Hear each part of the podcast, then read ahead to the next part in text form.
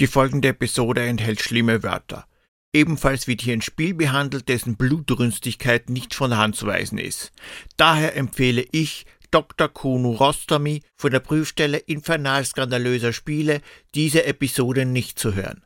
Das Hören kann. Herr Dr. Rostomi, was machen Sie da? Ich warne alle Hörerinnen und Hörer an den digitalen Empfangsgeräten vor ihrer untragbaren Radiosendung. Was? Was soll das? Da wird nichts zensiert. Jetzt geben Sie mir schon das Mikrofon her. Jetzt lassen Sie mich doch.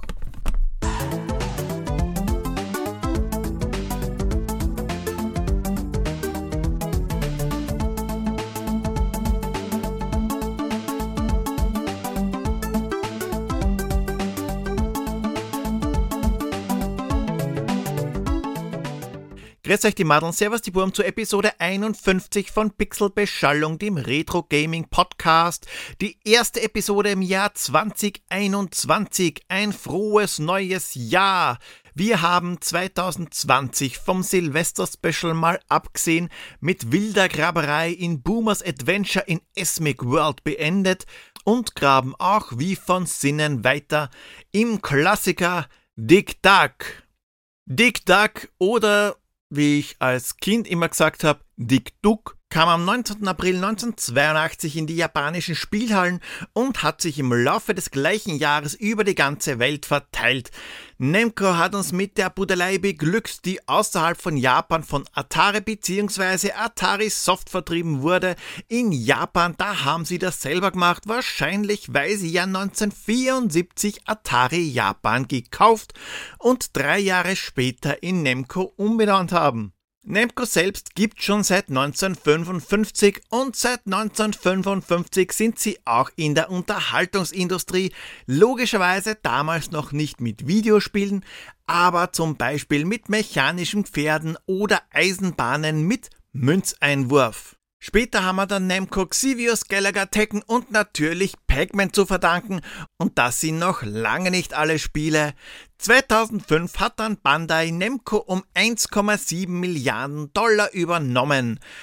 Portiert ist TikTok auf alles Mögliche worden. Auf den Commodore 64, den VC20, Apple II, Atari 2600, 5200, 7800 und den 8-Bit-Computern, den NEC-PCs, den Casio PV1000, Mattel Intellivision und ColecoVision, Apple II, TI99, Fujitsu FM7, MSX, Sharp X1 und X68000, Sort M5, das NES, den Gameboy und MS-DOS. Der Porsche für ColecoVision, der war übrigens in Arbeit und den gibt's inoffiziell, weil offiziell ist er nie veröffentlicht worden. Wem übrigens Sort M5 nix sagt, der muss sich nicht schämen. Die Sort Computer Corporation, die klingt zwar irgendwie wie diese böse Firma aus dem fünften Element, aber damit haben die nichts zu tun. Glaube ich zumindest. Die haben zwischen 1972 und 85 Computer hergestellt. Mittlerweile gibt's es nicht mehr. Hierzulande eher unbekannt, denn der Sort M5, der ist eher in Japan und der Tschechoslowakei verkauft worden. Hatte einen Cartridge-Slot und eine Gummitastatur. Wie beim ZX Spectrum war es also eine wahre Freude darauf zu tippen. Ah ja, und für Windows, den Game Boy Advance, die PS1 und PSP gab's auch Versionen von TikTok. TikTok ist ein Labyrinthspiel und kann entweder allein oder im Multiplayer nacheinander gespielt werden. Die Story zu TikTok, die ist eigentlich recht schnell erklärt. Es gibt nämlich keine. Gar keine, nix, nada oder ingeting, wie die Schweden sagen. Die Monster sind halt da und böse. Wahrscheinlich damit müsst ihr euch halt einfach abfinden und während ihr das macht, schauen wir mal in den Retro News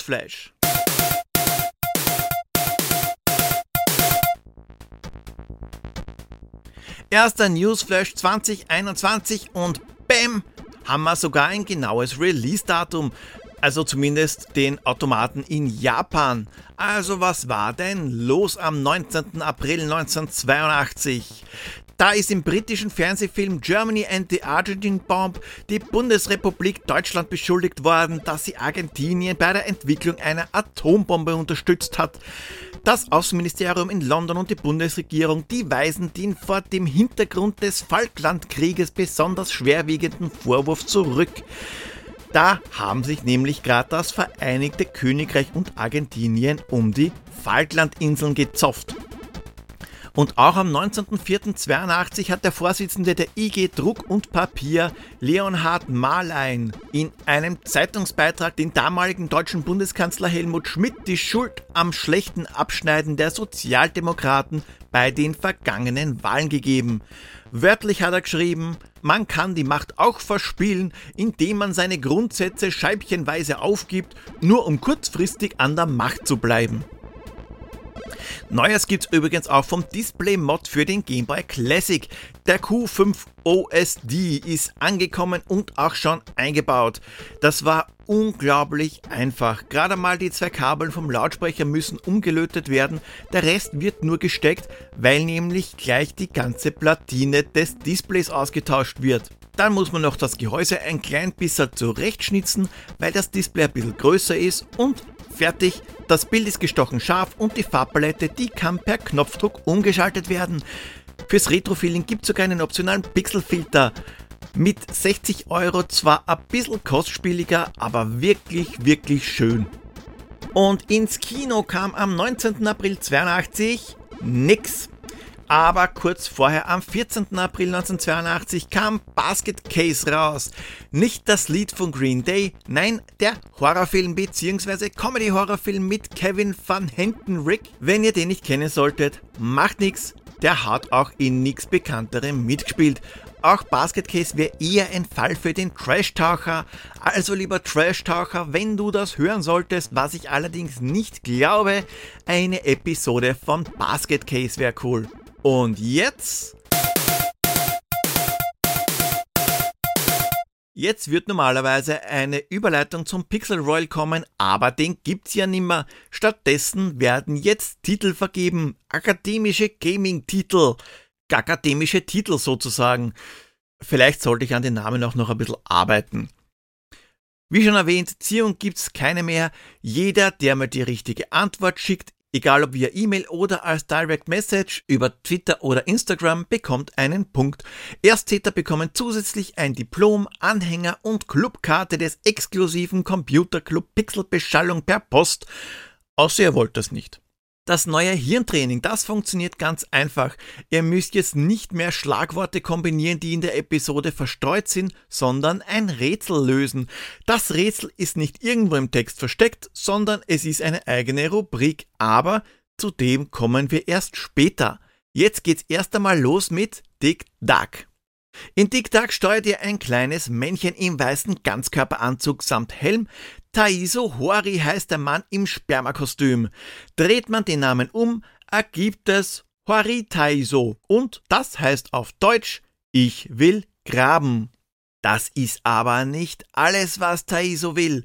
Er will auch seinen Widersachern das Leben ausblasen, im wahrsten Sinne des Wortes. Wenn jetzt dieses unnötige Wissen nicht schon was Wichtiges aus eurem Hirn verdrängt hat, leg ich noch eins drauf. Taiso Hori ist der Vater von Mr. Driller. Mr. Driller ist weder ein Heimwerker-King noch Pornostar, nein, er ist Susumu Hori und Star der Spieleserie Mr. Driller. Auch Taisos älterer Sohn Ataru Hori und der junge Taiyo Tobi sind Charaktere der Mr. Driller Serie. Warum der jüngste Sohn nicht Hori, sondern Tobi heißt, hat einen einfachen Grund. Weil zum Kinder in die Welt setzen benötigt man ja bekanntlich mindestens zwei Personen.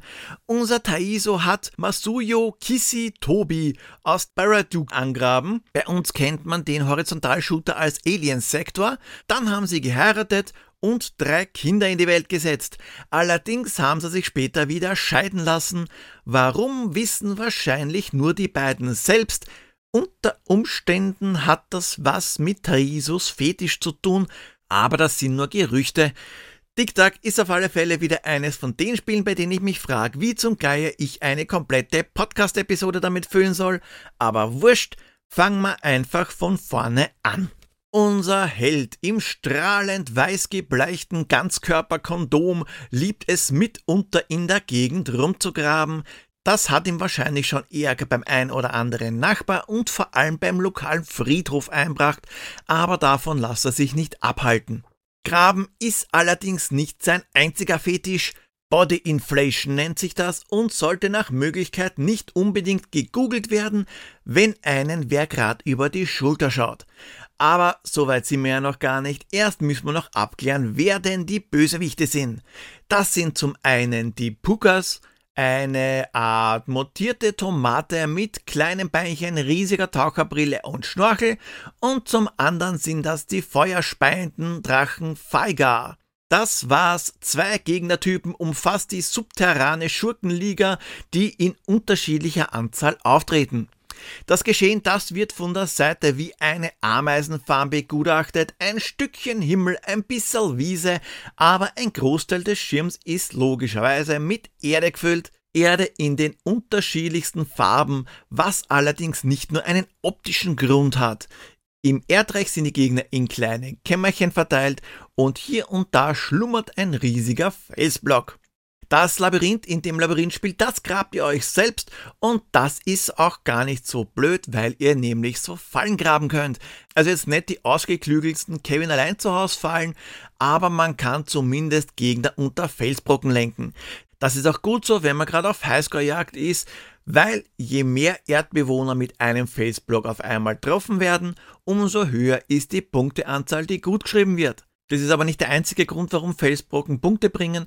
Wenn man nämlich zwei gelöst hat, erscheint ein Bonus-Item und das bringt auch Punkte, wenn man es rechtzeitig einsammelt.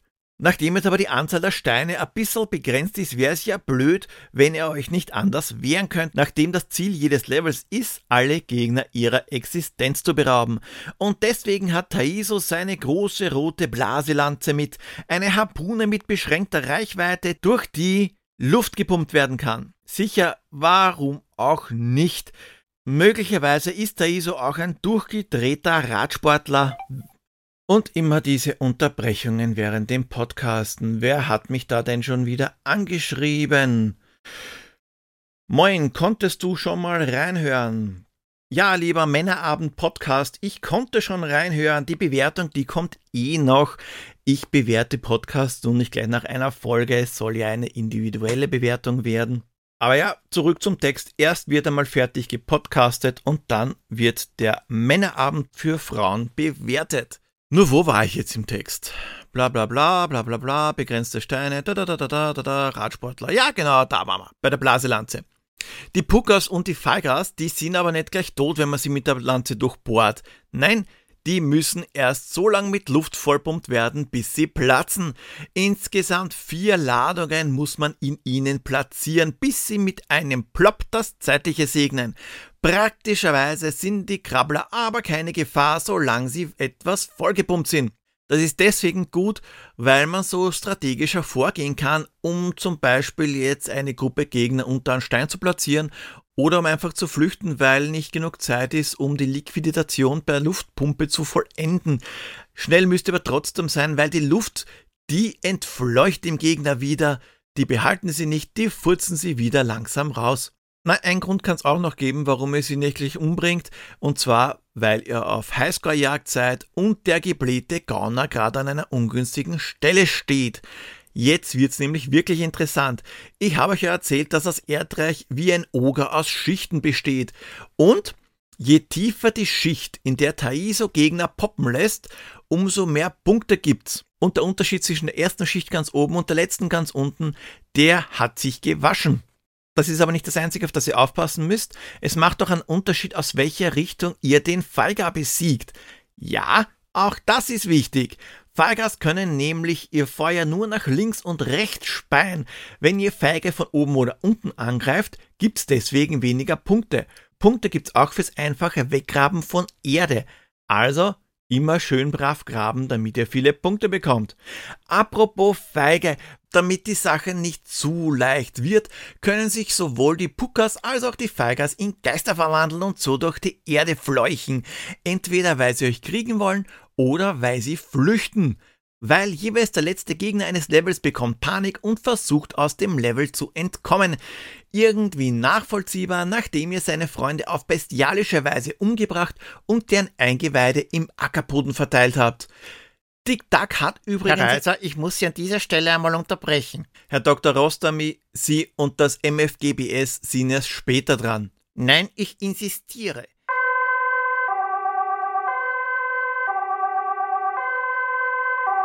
Erst einmal eine Korrektur. Das Ministerium für ganz böse Spiele ist ein veralteter Name.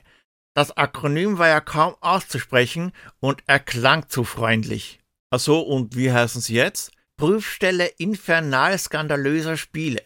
Es ist mir ein Rätsel, wie dieses Dick-Duck immer noch verkauft werden kann. Ja, aber wieso glauben Sie, dass Dick-Duck am Index sollt? Sehen Sie, Herr Reiser, das fängt ja schon beim Namen an. Dick-Duck.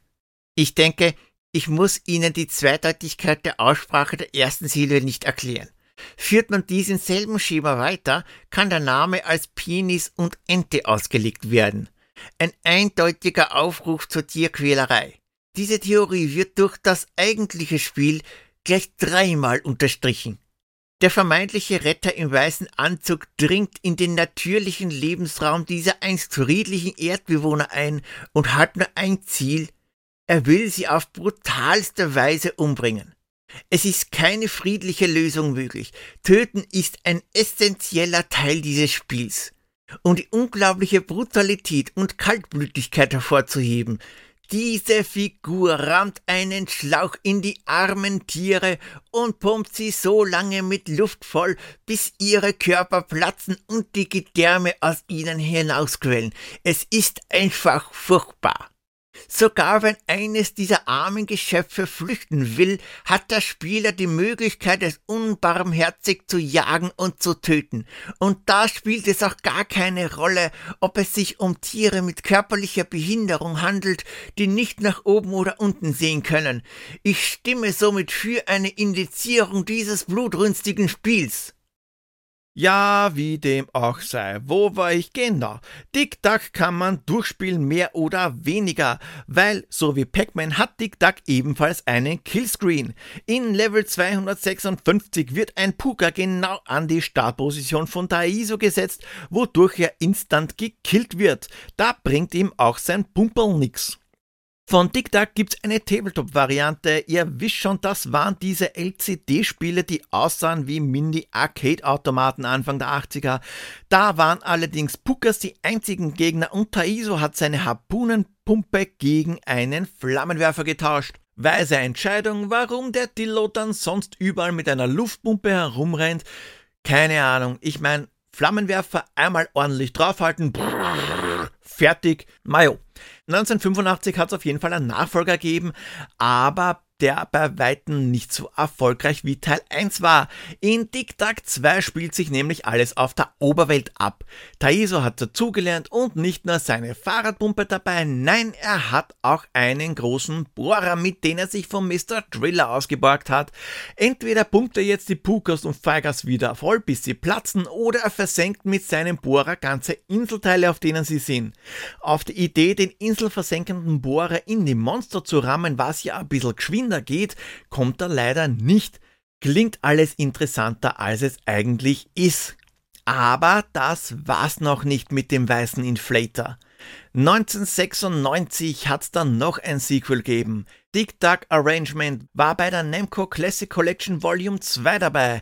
Eine grafisch aufgebohrte Version von Teil 1 mit einer größeren Gegnervielfalt, Bossen und einem Koop-Modus. 2001 hast du noch ein Remake vom ersten Teil in 2,5D-Optik gegeben, was aber nicht wirklich schön anzuschauen ist. Man kann es nicht glauben, dass Dick Duck Deeper für Windows von Infogrames ist. Der Nintendo DS, der hat dann 2005 auch einen eigenen Teil bekommen. Dick Duck Digging Strike ist eine Mischung aus Teil 1 und Teil 2 und Burger Time. Solltet ihr euch einmal anschauen, schwierig zu erklären. Naja, und dann war da noch die Online-Version. 2008 Dig Dug Island. Eine Massive Multiplayer Online-Version von Dig Dug. Die war so unglaublich erfolglos, dass die Server nach knapp einem Jahr abgeschaltet worden sind. Na jo, was soll ich zur Grafik von einem Spiel aus 1982 sagen? Spielt einmal auf keinen Fall die Apple II VC20 oder Atari 2600 Version, weil die schauen wirklich, wirklich scheiße aus. Alle anderen Ports gehen eigentlich, wobei die C64 und NES Versionen auf jeden Fall zu den schöneren zählen. Am besten ist aber natürlich das Original auf Arcade mit gedrehtem Monitor. Die Sprites sind wunderschön bunt und naja, sagen wir mal, der Zeit entsprechend detailliert. Soundtechnisch bietet TikTok jetzt nicht wirklich gar so viel. Eine Handvoll Soundeffekte und der sich ständig wiederholende TikTok-Jingle. Dass die Musik nur abgespielt wird, wenn sich Taiso bewegt, ist ein witziges Detail. Das ändert nämlich auch die Geschwindigkeit der Musik. Wenn er gerade bewegt sich Taiso etwas langsamer und die Musik ist langsamer. Wenn man zu lang braucht, wird das Spielgeschehen beschleunigt und gleichzeitig beschleunigt sich auch die Musik. Das Ganze kann aber auch leicht mit einem Bug verwechselt werden.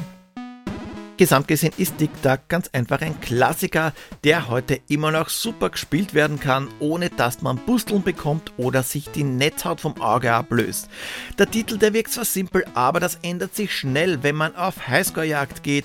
Da überlegt man sich zweimal, auf welche Art und wo die Gegner nun ausgeschaltet werden.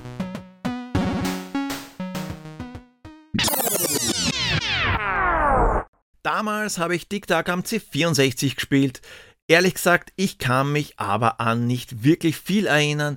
Ich denke, ich werde aber nicht weit kommen sein, weil oft gespielt habe ich es nicht. Da waren andere Spiele interessanter und cooler. Heute habe ich TikTok mehr auf Arcade gespielt. Nicht am Automaten, den habe ich leider nicht, aber emuliert auf Endstream. Den Atari-Port, den habe ich kurz eingelegt, aber den Cartridge habe ich ganz schnell wieder rausgemacht und weggeräumt ins hinterste Winkel. Grauslich, ekelhaft. Mit TikTok auf Arcade habe ich aber recht viel Spaß gehabt, wahrscheinlich sogar mehr als damals. Nachdem es heute über einen Arcade-Klassiker geht, einmal was ganz Ungewöhnliches. Tic-Tac kann mit Leichtigkeit heute noch gespielt werden, weil nicht nur damals hat das Ding für alles, was irgendwie ein Bild darstellen kann, geben. Es ist so gut wie in jeder Namco Collection dabei. Es gibt Tic-Tac also auf Steam, Xbox 360, Xbox One, PS4 und Nintendo Switch und wie schon erwähnt auf Endstream. Es gibt also keine Ausrede, Tic-Tac nicht zu spielen. Und jetzt kommt der Augenblick, auf den alle sehnlichst gewartet haben, das Ende der Episode. Aber vorher schalte ich noch zu meinen Opa Pierre nach Frankreich, weil ich bin euch ja noch das Rätsel schuldig. Möglicherweise kennt ihn der ein oder die andere, weil er hat schon einen Auftritt in einem anderen Podcast gehabt. Nicht wundern, er redet ein bisschen komisch und ist eigen.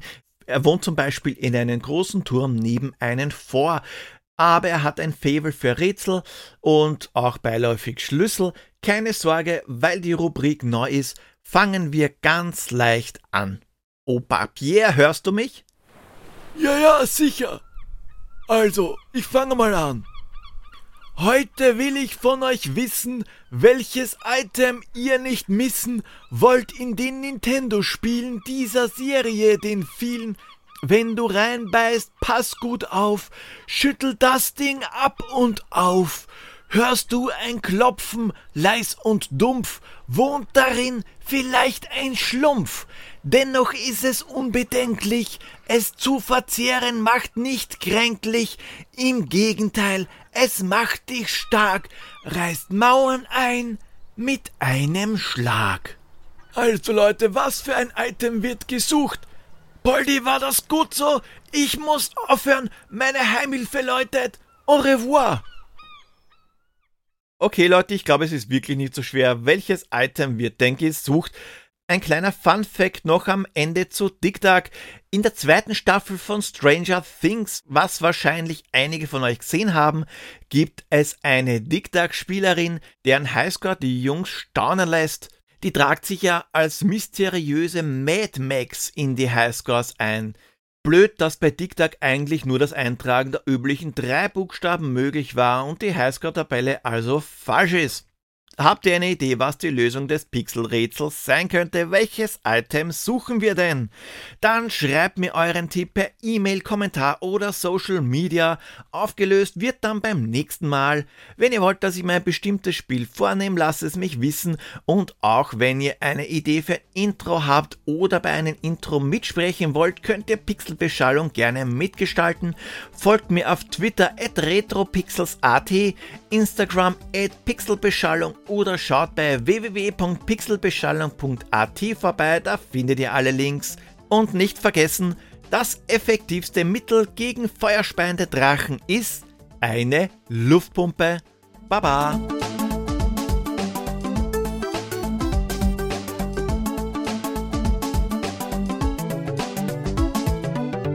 Wenn Sie auch der Meinung sind, dass dieses Telespiel indiziert werden sollte, schreiben Sie jetzt an die eingeblendete Adresse mit dem Kennwort. Ah, Sie, sehen das ja nicht. Gut, dann melden Sie sich telefonisch unter der Telefonnummer 0222 für Wien 8